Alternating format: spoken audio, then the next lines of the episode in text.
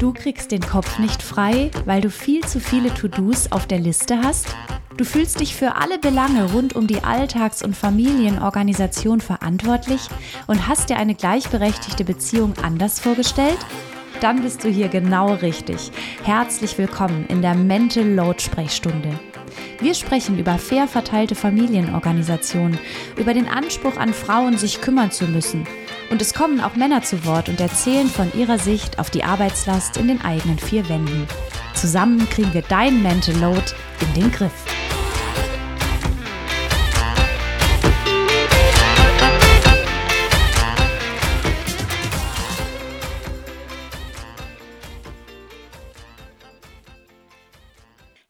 Willkommen zu Lauras Mental Load Sprechstunde. Heute beantworte ich eure Fragen.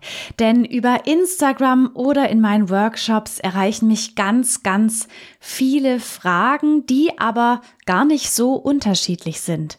Was mir immer wieder zeigt, wir strugglen eigentlich alle irgendwie mit den gleichen Problemen. Und deshalb wird das eine Folge pickepacke voll mit Antworten, die du garantiert gut gebrauchen kannst. Und wir legen direkt mal los. Eine Frage, die mich erreichte, war zum Beispiel, was machen wir, wenn wir unterschiedliche Standards haben, was Sauberkeit und Haushalt angeht? Und ich glaube, das kennen alle Menschen, denn wir Erwachsene, wir sind natürlich auch ganz unterschiedliche Persönlichkeiten, egal welchen Geschlechts, wie wir aufwachsen, wie wir auf die Welt kommen, unsere Vorbilder, mit denen wir aufwachsen, unsere Sozialisation unsere Persönlichkeitsmerkmale. Je nachdem kommt da eben ein ganz individueller Mensch bei raus. Und diese individuellen Menschen treffen jetzt aufeinander und haben natürlich unterschiedliche Ansichtsweisen, zum Beispiel auf den Standard bei der Sauberkeit. Es kommt aber noch was dazu. Männer und Frauen werden sehr unterschiedlich sozialisiert. Das heißt, wir leben immer noch in diesem sehr engstirnigen binären Geschlechtersystem Mann und Frau, obwohl wir mittlerweile ja wissen, es gibt da doch auch viel mehr. Und trotzdem teilen wir ein in Mann und Frau und gerade Frauen, junge Mädchen, schon kleine Mädchen werden doch immer noch so sozialisiert, auf ihr Äußeres, auf Reinlichkeit und Sauberkeit zu achten. Das heißt, es gibt spannende Studien, die belegen, dass Eltern sehr unbewusst ihre Mädchen eher dazu auffordern, Ordnung zu schaffen, sich die Haare zu bürsten und so weiter und so fort. Und bei Jungs tendieren wir dann eher dazu zu sagen, na, es sind halt Jungs, die achten nicht so richtig auf Sauberkeit und die haben halt verwuschelte Haare und ein Fleck auf dem T-Shirt ist ja alles nicht weiter schlimm. Keine Sorge, das kann natürlich im Einzelfall ganz anders sein. Das heißt, wenn wir von Studien sprechen über Sozialisation, dann ist es natürlich eine große Mehrheit, aber in der Regel gibt es natürlich auch Menschen, die ihre Kinder ganz anders sozialisieren. Und dennoch gibt es eben diese gewissen Schubladen. Und ich muss auch sagen, wenn ich selber auf meine Kinder schaue, ich habe zwei Jungs und ein Mädchen, ertappe ich mich schon auch dabei, dass ich meine Tochter eher dazu ermahne, sich die Haare zu bürsten, als zum Beispiel meine Söhne. Also auch hier sind Denkmuster vorhanden, dass Mädchen ordentlich sein sollen. Wozu führt das dann am Ende? Frauen haben das Gefühl, damit ich ein Mensch bin, der alles zur Zufriedenheit anderer erledigt, so dass ich Teil der Gruppe bin und eben nicht ausgeschlossen werde, muss ich eben ordentlich sein. Selbst wenn ich vielleicht ein Persönlichkeitsmerkmal habe, das so ein bisschen chaotisch ist oder sagen wir einfach mal, das Genie beherrscht das Chaos. Ich brauche nicht alles aufgeräumt, um durchs Leben zu kommen. Weil ich aber immer dazu ermahnt werde oder das Gefühl habe, als Frau muss ich alles ordentlich machen, mache ich das dann eben auch.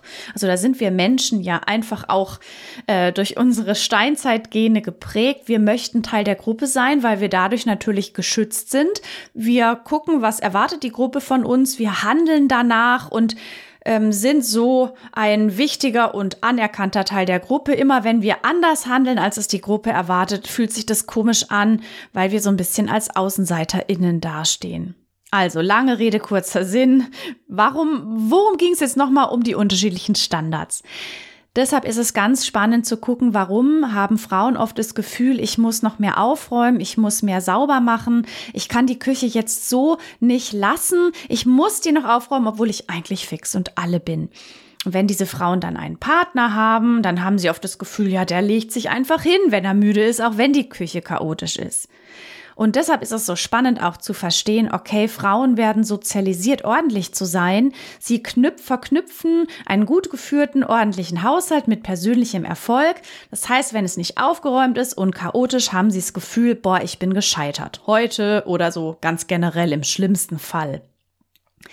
Und bei Männern ist es so, dass die äh, sauber, einen sauber und gut geführten Haushalt eben nicht mit persönlichem Erfolg verknüpfen und die können auch mal zufrieden und froh sein, auch wenn es noch chaotisch ist. Das hat nicht so viel mit ihnen persönlich zu tun. Die haben anderen Struggle, ja, die haben auf einer anderen Seite Druck und Ärger und was weiß ich, aber möglicherweise weniger beim Thema Unordnung. So, jetzt haben wir so ein bisschen dieses Thema schon mal geklärt und jetzt ist es gerade in so einer heteronormativen Beziehung, Mann trifft auf Frau, unterschiedliche Standards in Sachen Haushalt, dann ist immer das Allerwichtigste, einen gemeinsamen Standard zu schaffen, der so ein bisschen in der Mitte liegt. Ganz grundsätzlich sind sowieso diverse Teams am besten, also je unterschiedlicher die Sichtweisen auf eine Sache und je besser man dann zu einem Kompromiss kommt, desto besser ist das Ergebnis.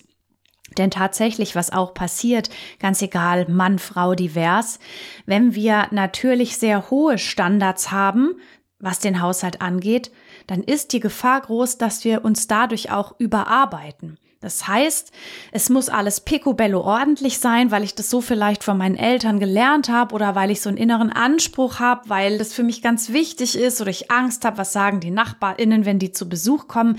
Ich putze und räume und mache und tue und komme überhaupt nicht mehr dazu auszuruhen, dann ist es natürlich problematisch für unsere Gesundheit. Das heißt, auf der anderen Seite gibt's natürlich aber auch das Gegenteil. Das ist mir völlig egal. Ich sehe den Schmutz nicht. Meine Güte, dann putze ich mir die Zähne eben in einem schmutzigen Waschbecken. Ist doch alles nicht der Rede wert. Das ist natürlich das andere Extrem. Und du kannst dir vorstellen, wenn, wenn wir hier einen guten Mittelweg finden, dann ist das die optimale Lösung. Das heißt, wir, wir legen Wert auf Sauberkeit und ganz wichtig, Sauberkeit ist immer eure Entscheidung. Ne? Sauberkeit ist ein weites Feld. Aufräumen und etwas sauber halten, das sieht bei der einen Familie ganz anders aus als bei der anderen. Das heißt, ihr definiert, was sauber ist. Aber ihr definiert im besten Fall auch für euch einen Standard, mit dem ihr alle zufrieden seid. Und wenn ihr Kinder habt, die auch schon im Haushalt mit eingebunden sind, ein Standard, den sie auch leisten können. Das heißt, es ist ganz wichtig, auch Kinder mit reinzubringen. Hey, schaut mal, wir haben hier ein Badezimmer und es ekelt mich ganz arg, wenn da immer ganz viel Zahnpasta-Reste drin sind oder wenn die Toilette schmutzig ist. Und wenn wir kein Toilettenpapier haben, ist es super blöd, wenn man gerade mal muss. Das heißt, wie können wir einen Standard finden, bei dem wir zufrieden sind mit dem Haushalt und alle können da mitarbeiten. Alle wissen vielleicht, wo ein Lappen steckt, mit dem man einmal durchs Waschbecken wischt, wenn es schmutzig ist. Aber es ist nicht so, dass wir irgendwie jeden Tag nass durchs Badezimmer wischen, weil das zum Beispiel auch ein Standard ist, den wir zeitlich oder von unseren Fähigkeiten gar nicht schaffen. Lange Rede, kurzer Sinn. Finden wir mal jetzt eine Antwort auf diese sehr komplexe Frage. Wie findet ihr einen gemeinsamen Standard? Setzt euch mal zusammen und besprecht mal einzelne Aspekte. Also pickt euch mal zum Beispiel das Thema aufgeräumte Küche raus. Was bedeutet eine aufgeräumte Küche? Und schreibt das gern auch mal auf. Vielleicht möchtet ihr zusätzlich zweimal im Jahr einen richtig krassen Küchenputztag machen, aber so im normalen Alltag, was bedeutet für euch eine aufgeräumte Küche? Nur mal auch als Beispiel. Und wie gesagt, alle Beispiele sind immer sehr, sehr subjektiv. Eine aufgeräumte Küche könnte sein, Geschirr in die Spülmaschine, Sauberes Geschirr ist eingeräumt in die Schränke, die Tischplatte ist abgewischt und der Esszimmertisch ist abgewischt. Und das ist sozusagen unser Standard und das heißt saubere Küche. Und Küchenschränke von innen auswischen, durch den Kühlschrank putzen, das sind ja alles Dinge, die können wir sowieso nicht jede Woche leisten. Das sind dann Dinge, die könnte man dann zum Beispiel auch standardisieren, indem man sagt, hey, wir machen uns einen Reminder in den Kalender, alle drei Monate wischen wir den Kühlschrank aus und einmal im Jahr putzen wir die Küche ganz gründlich und zwar alle zusammen. Und jetzt gibt's natürlich für sämtliche Dinge Standards und es gibt so viel zu besprechen. Macht das am besten alles nicht auf einmal. Wenn ihr euer Küchenmeeting macht, das ist sozusagen einmal die Woche an dem Küchentisch zusammen überlegen, was gibt's zu tun, was haben wir gerade auf dem Schirm, was welche Termine stehen an, dann könnt ihr immer mal bei jedem Küchenmeeting einen weiteren Standard definieren. Einmal ist die Küche dran, einmal das Badezimmer, dann die Kinderzimmer, dann was bedeutet es zum Beispiel auch die Wäsche zu machen, was sind da unsere Standards. Und auch das ist natürlich wieder sehr unterschiedlich, vom Bügeln bis hin zu Waschmittel und wie trocknen wir Wäsche und so weiter. Ganz spannend ist eben auch zu gucken, wenn ich sehr perfektionistisch bin in meinem eigenen Anspruch, wenn du selbst auch darunter leidest, da ist es ganz spannend, da mal hinter zu gucken, woher kommt das? Ich hatte zum Beispiel zwei Großmütter, die waren die ganze Zeit nur damit beschäftigt, aufzuräumen, Flusen vom Teppich zu picken. Und das habe ich natürlich unbewusst gesehen und auch übernommen. Und dann mal zu merken, wie wichtig ist es zum Beispiel, wenn wir haben drei Kinder, dass der Boden wirklich immer picobello sauber ist was würde ich mir raten, wenn ich als ältere Laura auf mein jetziges Ich blicke und sage, hättest du lieber doch noch mal den Boden sauberer gehalten oder hättest du einfach drüber hinweggesehen, dass es einfach ab und zu mal krümelig ist unterm Tisch? Also, spannendes Thema, nicht so einfach, aber vielleicht konntest du hier für dich auch was mitnehmen. Dann habe ich eine ganz wichtige weitere Frage bekommen. Wie schaffen wir es, dass verteilte Aufgaben auch erledigt werden? Auch ein ganz wichtiger Aspekt und auch da könnte ich schon wieder ausholen. Denn all diese Fragen sind wirklich sehr komplex und da merkst du auch, wie, wie spannend es eigentlich auch ist, über Mental Load zu sprechen, weil da oft ganz viel zum Vorschein kommt, was wir gar nicht so auf dem Schirm hatten. Also, wenn ihr zum Beispiel Aufgaben besprecht, und ich rate dazu eben immer zu dem Küchenmeeting, ob das jetzt unter euch Eltern ist oder wenn du alleinerziehend bist mit den Kindern oder wenn ihr gar keine Kinder habt oder wenn ihr vielleicht in einer Wohngemeinschaft lebt, ganz egal, einmal die Woche an den Küchentisch und gucken, was muss erledigt werden. Dann ist es natürlich sinnvoll, ein System zu haben, mit dem ihr Aufgaben sichtbar machen und verteilen könnt. Nur mal als Beispiel, Ihr habt dann zum Beispiel so eine Familienpinnwand, habt drei Spalten, eine mit To-Do, da kommt alles rein und was ihr so denken müsst, was erledigt werden muss. Eine Spalte mit In-Bearbeitung, da verschiebt ihr dann alle Aufgaben rein, die kommende Woche getan werden muss und eine letzte Spalte erledigt. Deshalb ist es so wichtig, dieses System zu haben, weil wenn wir die Aufgaben nur so verteilen, ohne sie sichtbar zu machen, also sowas wie kümmerst du dich diese Woche bitte um den Reisepass für die Kinder, dann ist da zum einen vielleicht die Sorge, die andere Person könnte es vergessen und du neigst dann dazu, ständig nachzufragen, was deinem Kopf überhaupt nicht hilft, weil dann bist du ja wieder die Person, die an alles denkt. Und zum anderen geht es vielleicht gerade Personen so, die solche privaten Aufgaben in der Regel nicht so auf dem Schirm haben, dass es wirklich untergeht.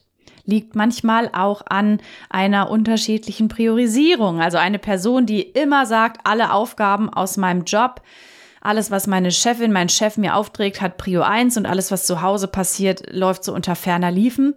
Da kann es dann gut sein, dass der Reisepass dann irgendwie aus den Augen gerät. Insofern, wie schaffen wir es, dass verteilte Aufgaben auch erledigt werden? Da schnappen wir uns Tools aus dem beruflichen Kontext.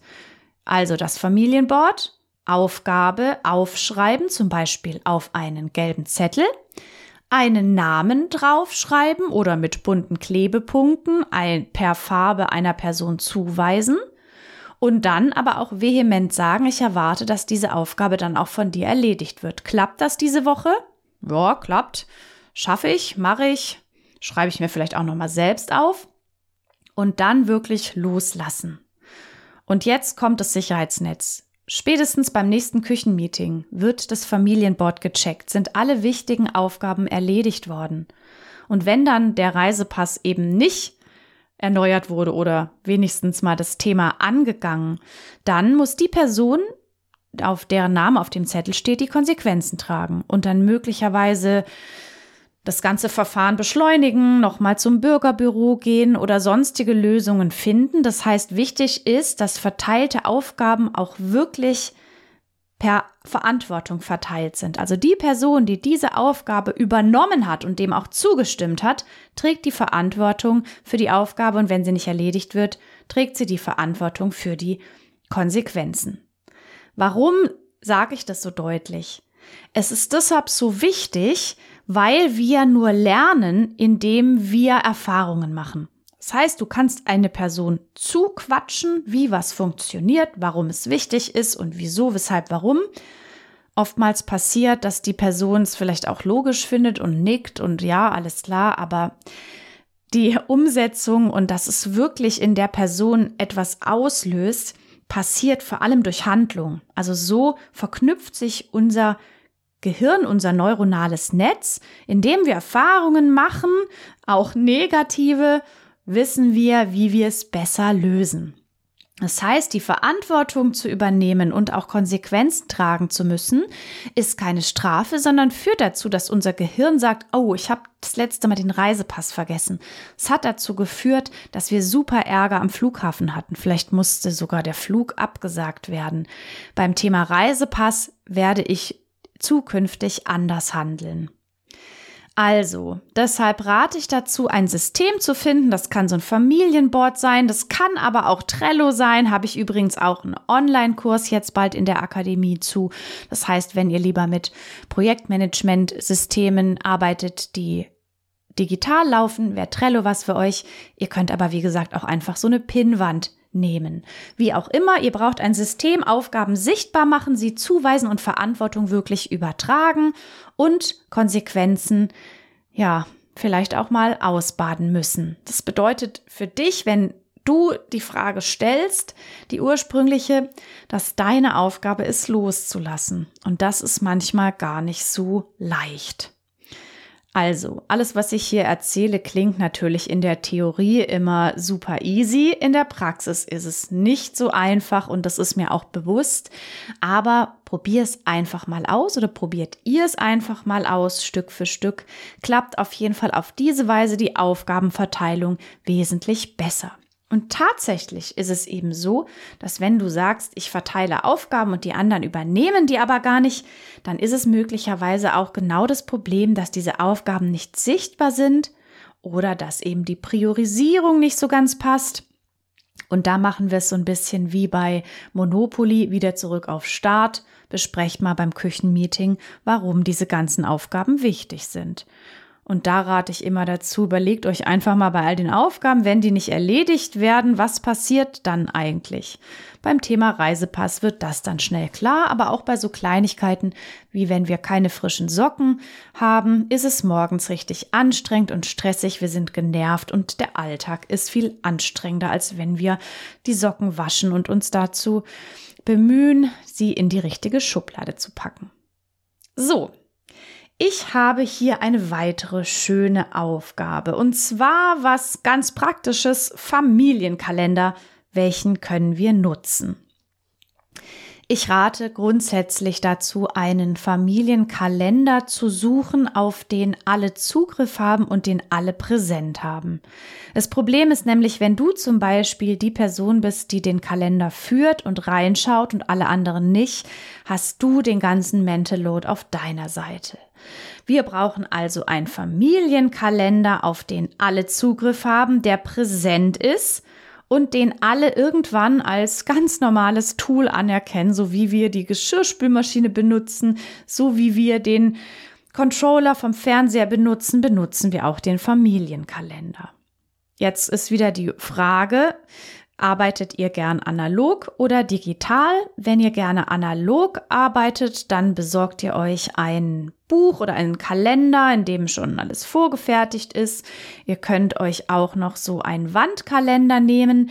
Ich würde dazu raten, einen Kalender zu nutzen, in den ihr auch viel reinschreiben könnt. Es bedeutet nicht nur so eine Monatsübersicht, wo maximal ein oder zwei Termine pro Tag eingepflegt werden können, sondern wirklich ein Kalender mit einer Wochenübersicht oder wo einfach noch viel reingeschrieben werden kann. Warum erkläre ich dir gleich. Das heißt, sucht euch da gemeinsam einen Kalender aus. Vielleicht ist es auch sinnvoll, auch wenn ihr Kinder habt, dass ihr den gemeinsam aussucht. Vielleicht von der Farbe her oder was ihr da vorne drauf haben möchtet. Vielleicht gibt es da auch Möglichkeiten, einen mit dem Bild drucken zu lassen oder ihr klebt ein schönes Bild von euch vorne drauf. Also das ist euer gemeinsamer Kalender. Und alle anderen arbeiten immer lieber mit, wenn sie im Entscheidungsprozess mit eingebunden waren. Das heißt, wenn du einfach einen schönen aussuchst und sagst, so, das hier ist unser neuer Kalender, dann sagen alle, ja, okay, alles klar. Aber wenn ihr sagt, hey, wir suchen einen zusammen und dann habt da vielleicht gemeinsame Ideen, wie der aussehen soll, dann ist es möglicherweise auch etwas, mit dem auch Kinder, Partner, Partnerin leichter arbeiten, weil es auch ihr Kalender ist. So, und dieser Familienkalender, der wird jede Woche beim Küchenmeeting auf den Tisch gebracht, sodass der uns immer wieder in Erinnerung ist. Wenn der nämlich irgendwo in der Schublade liegt und nie benutzt wird, dann geht das ganze Ding wieder den Bach herunter. Also, der wird ein wichtiger Bestandteil des Küchenmeetings und da wird alles reingeschrieben. Nur mal als Beispiel. Es gibt einen Termin, euer Kind hat im Schulorchester ein Konzert und für dieses Konzert muss es neben den Instrumenten auch einen Notenständer mitbringen. Und deshalb ist es so wichtig, einen Kalender zu haben, wo nicht nur Termine reingeschrieben werden können, sondern noch so ein paar kleine Informationen und Stichpunkte. Denn was sonst passiert ist, dass vielleicht du all diese Infos auf dem Schirm und im Kopf hast und alle anderen dann fragen, Schulkonzert, müssen wir irgendwas mitbringen? Und du musst dann dein Gehirn durchkrusteln äh, und denken, was war da nochmal, oh, wo habe ich das nochmal hingeschrieben? Und Partner, Partnerin möglicherweise fragen, du wusstest doch, was ist mit diesem Schulkonzert, wann ist es nochmal, wo findet es statt und was müssen wir mitbringen? Also du bist wieder Siri für die Familie. Und im Familienkalender wird sowas einfach abgelegt. Das heißt, die Person, die von diesem Termin erfährt, schreibt den Termin rein mit allen wichtigen Stichpunkten und sollte diese Person dann an diesem Tag nicht da sein, muss die auch nicht angerufen werden, sondern kann im Prinzip jeder hineinschauen in den Kalender. Ganz generell rate ich ja dazu, Informationen wie Elternbriefe oder sowas in ein Familienpostfach zu packen, auch hier wieder digital und analog und dann beim Küchenmeeting sowas gemeinsam zu besprechen. Denn auch hier, wenn es ums Schulkonzert geht, den Zettel gemeinsam durchzulesen, in den Kalender zu übertragen und die Informationen mit reinzupacken, führt eben dazu, dass alle auch schon mal so ein bisschen Bescheid wissen und auch wissen, wenn ich wissen will, was gibt's zu äh, mitzubringen zum Schulkonzert, ich weiß, ich gucke in unseren Familienkalender. Und deshalb sind diese Prozesse so wichtig, die ich gerade erkläre. Denn immer wenn wir diese Prozesse nicht durchlaufen, kann es eben dazu führen, dass du für alles zuständig bist. Und auch wenn das jetzt kompliziert klingt mit diesem Küchenmeeting und diesem Kalender und alle mit einbinden, ich weiß, auch das ist natürlich wieder Arbeit, ist es langfristig immer noch die sicherste Lösung, dass solche Dinge nicht nur mehr in deiner Verantwortung liegen. So, wir haben über einen analogen Kalender gesprochen. Es gibt natürlich auch digitale Kalender und die haben wie analoge Vor- und Nachteile.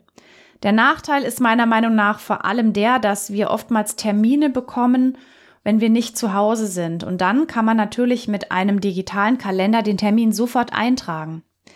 Was eben bei digital auch sinnvoll ist, wenn ich eine E-Mail bekomme mit Informationen, mache ich einfach Copy-Paste und pack diese Infos einfach direkt mit in den Termin.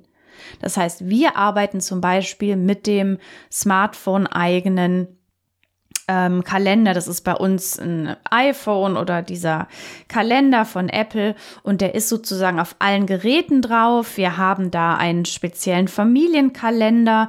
Wir haben für jede Person eine Farbe. Das heißt, man kann die Termine farblich zuordnen. Ich kann außerdem, was natürlich super ist, auch meine beruflichen Termine mit reinbringen, aber so, dass nur ich die sehe, damit nicht alle Familienmitglieder ständig wissen, wann ich irgendwelche Telefontermine habe. Man kann kann das ganz unterschiedlich einblenden und ausblenden. Das heißt, ich möchte alle Termine sehen, die meinen Sohn betreffen. Ich möchte alle Termine sehen, die wir als Familie haben. Ich möchte nur berufliches sehen oder nur privates. Und das ist natürlich bei digitalen Kalendern super, weil die ganz viele Möglichkeiten haben. Schaut euch also mal an, was ihr für Kalender auf euren Smartphones habt. Ganz grundsätzlich ist es sehr sinnvoll, sich als Familie für ein System zu entscheiden. Ne, bei uns ist es jetzt zum Beispiel Apple. Ich weiß, aber Apple ist auch immer oft sehr teuer oder vielleicht mögt ihr einfach dieses System und nicht habt irgendwie ein ganz anderes Smartphone.